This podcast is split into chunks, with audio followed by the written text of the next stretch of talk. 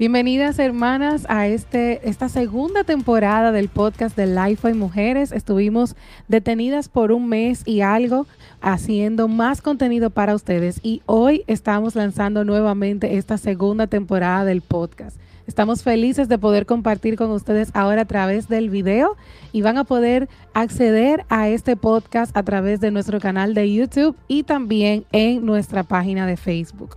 Y habiendo dicho eso, quiero recordarte que puedes escuchar todos nuestros episodios de la temporada anterior y todos los que vienen ahora en todas las plataformas digitales disponibles como Apple Podcast, Google Podcast y Spotify.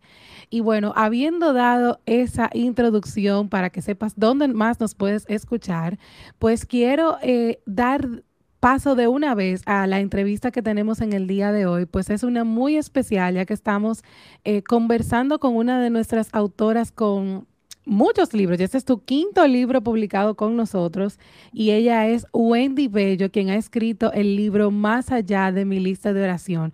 Cómo, eh, perdón, lo que nos enseñan las cartas de Pablo. Verdaderamente un libro muy bueno que les recomendamos que puedas, te recomendamos que puedas adquirir y puedas, pues, encontrar en este libro una joya acerca de cómo hacer tu vida de oración una más constante. Así que eh, acompáñenme a darle bienvenida, Wendy, ¿cómo estás?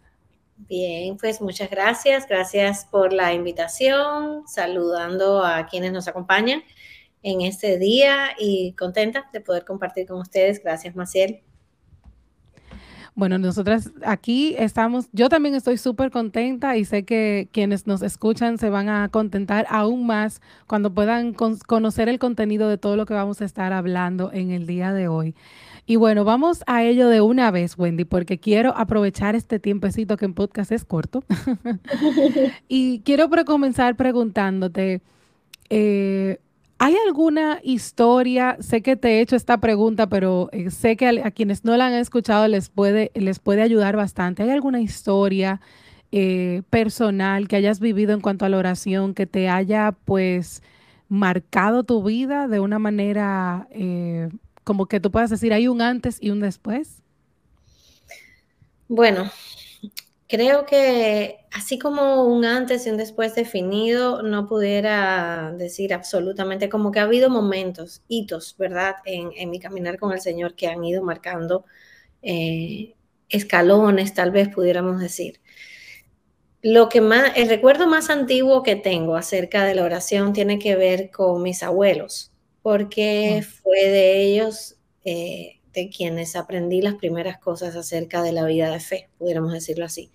Entonces, tengo recuerdos muy claros de ser, de ser niña y llegar a su casa y verlos a los dos sentados juntos en la mesa del comedor orando, ¿verdad?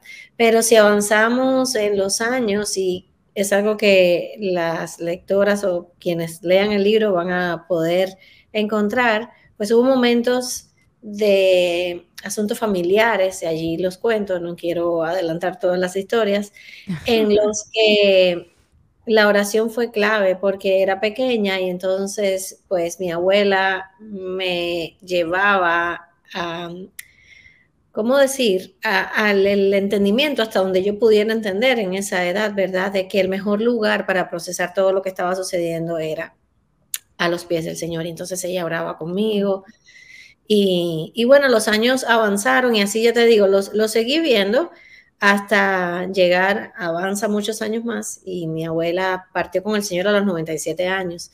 Siempre fue una maestra de escuela dominical, amaba enseñar la Biblia, involucrarse, sobre todas las cosas le fascinaba recibir visitas en su casa y era una eh, tremenda mm, anfitriona, ¿verdad? Eh, digamos, pues venían pastores, misioneros, hermanos de la iglesia, siempre estaba recibiendo, se hace muy activa. Pero obviamente con los años todo eso va cambiando y en sus últimos años me acuerdo tener conversaciones con ellas que me decían, ya no puedo hacer muchas cosas, pero puedo orar.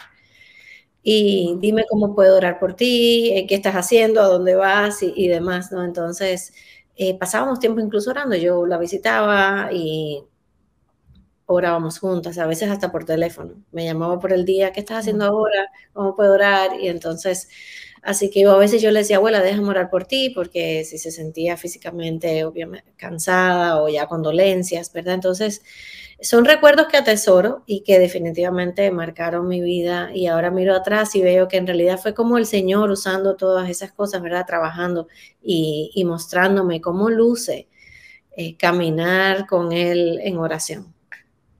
Wow, qué bonito recuerdo y qué bonito legado te dejó tu abuela eh, con, con, este ejemplo tan hermoso que te dio y que lo sigues manteniendo y, y, y bueno, tenemos un libro, ¿verdad?, acerca de lo precioso de la oración, pero escuchándote también pienso que esta no es la realidad para la mayoría. Para la mayoría la oración es todo lo contrario, es, es difícil, es eh, como algo que tengo que hacer, no necesariamente disfruto hacer, algo que ni siquiera sé cómo hacer.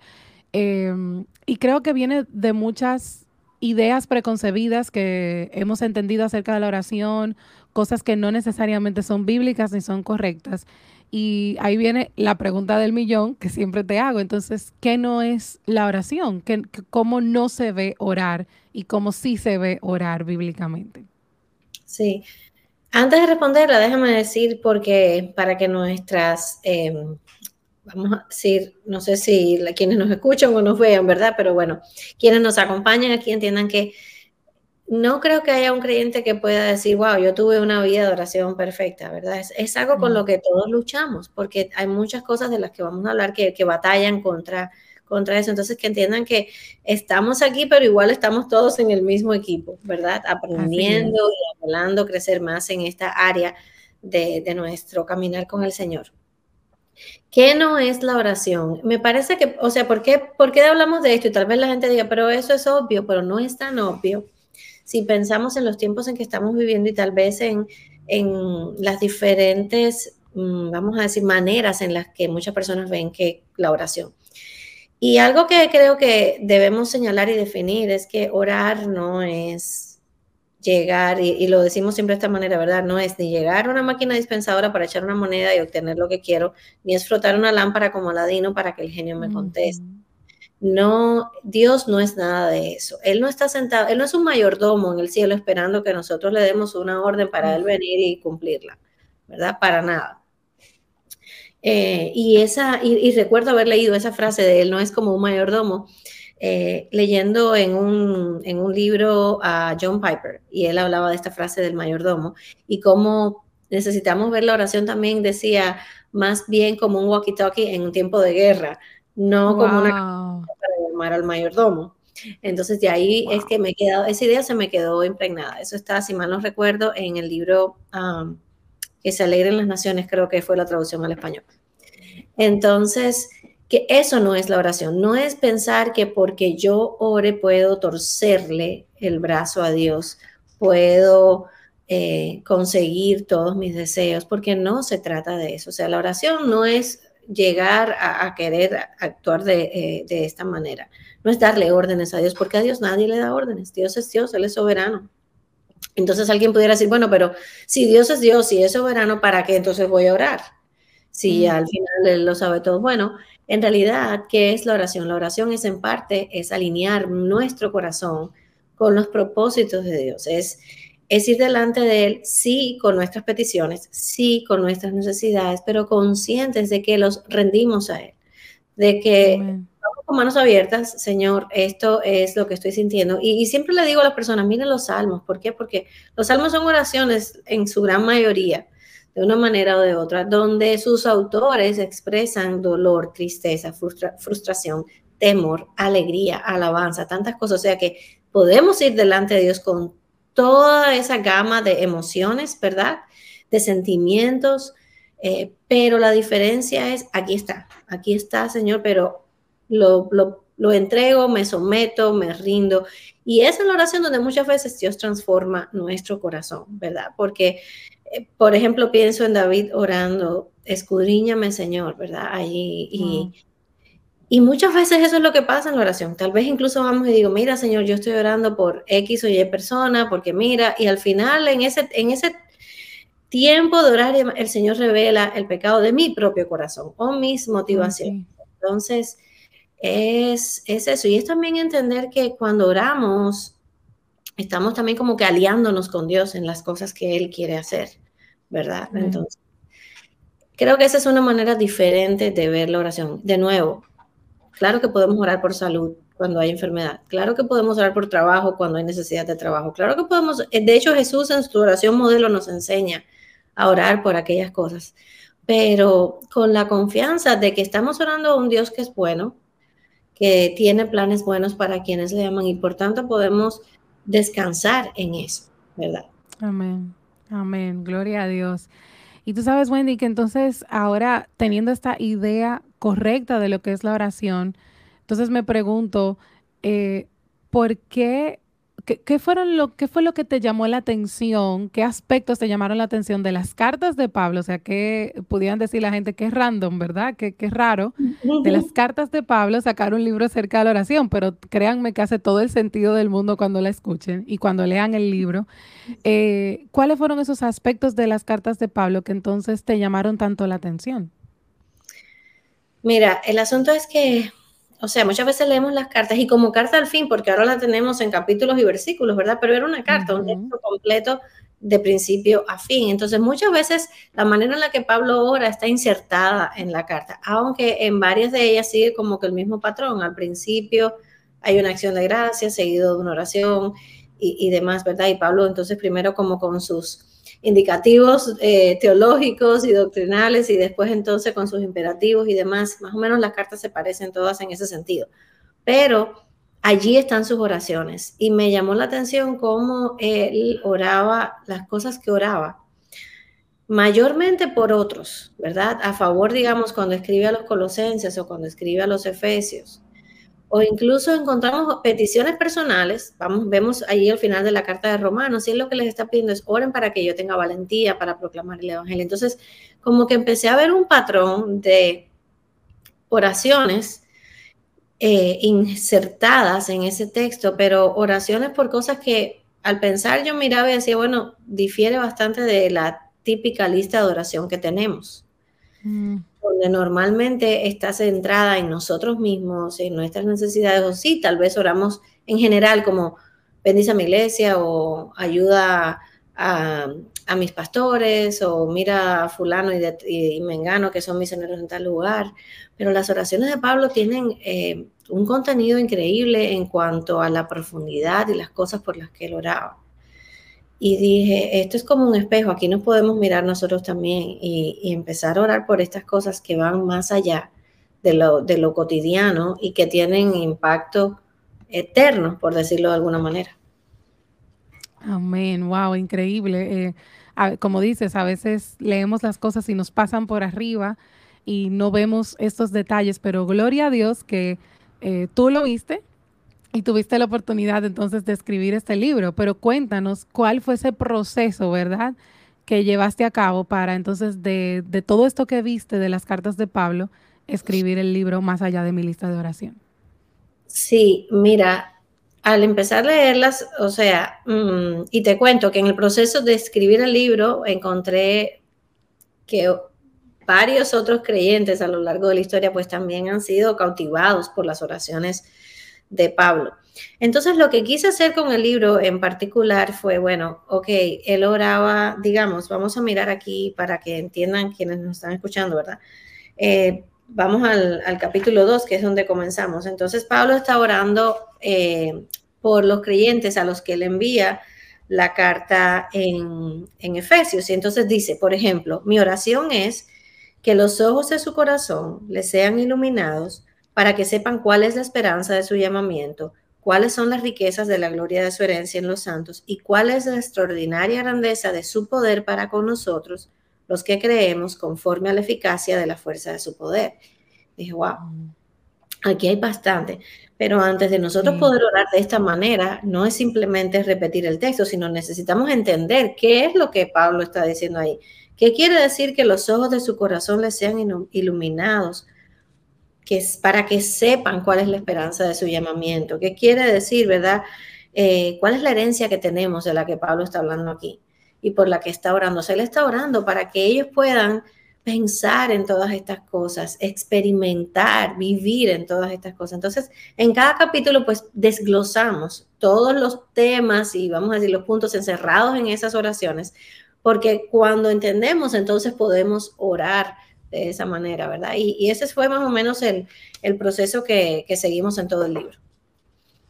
Wow, y algo que me encanta del libro también es que se va como construyendo, por así decirlo, al final de cada capítulo, la lista de oración. Eh, aquí, cada vez que termina el capítulo, van a ir viendo como la lista y qué es lo que debería de, deberías de hacer eh, con esa lista, pero también hay preguntas importantes que tú haces eh, para que las personas puedan reflexionar, ¿verdad?, en lo que leyeron, pensar. Y también me, me da que es muy bueno leerlo eh, en un grupo, en un grupo pequeño. El hecho de tener esta lista detrás y tener estas preguntas también ayuda a poder hacer, hacerlo como un estudio bíblico, ¿verdad? Que, ¿cómo, ¿Cómo lo recomiendas hacer, sea de manera personal o sea un estudio en conjunto?